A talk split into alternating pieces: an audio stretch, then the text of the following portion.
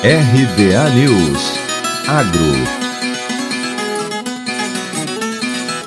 O agro não para de crescer. Segundo a Conab, a Companhia Nacional de Abastecimento, a produção de grãos para a safra 2020-2021 está estimada em 271,8 milhões de toneladas, o que representa aumento de 5,7% se comparado com a safra anterior.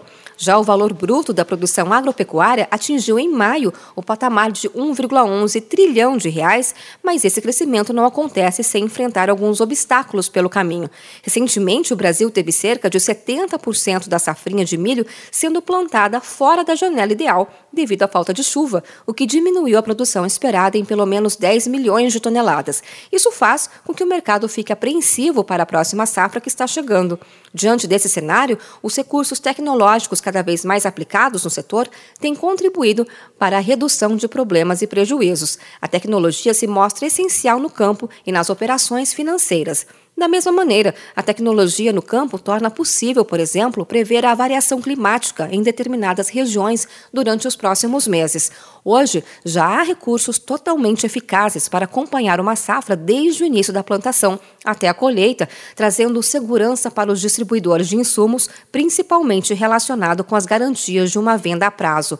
Um bom exemplo é o uso do monitoramento via satélite junto com outras tecnologias. Através desses recursos, o distribuidor de insumos tem informações constantes e exatas das áreas plantadas e é possível conter uma possível inadimplência. Com o monitoramento via satélite e o processamento das informações, o distribuidor tem a visão total da área de garantia, recebendo atualizações constantes sobre o andamento da safra. Assim, é possível prever riscos de quebra de produção e, através de negociações com o produtor, garantir o pagamento que foi acordado. A tecnologia traz segurança e benefícios para toda a cadeia produtiva. Com ela, os distribuidores têm mais controle e tranquilidade com as suas garantias, incentivando a concessão de mais crédito para os produtores rurais através das vendas a prazo, fortalecendo assim toda a produção agrícola.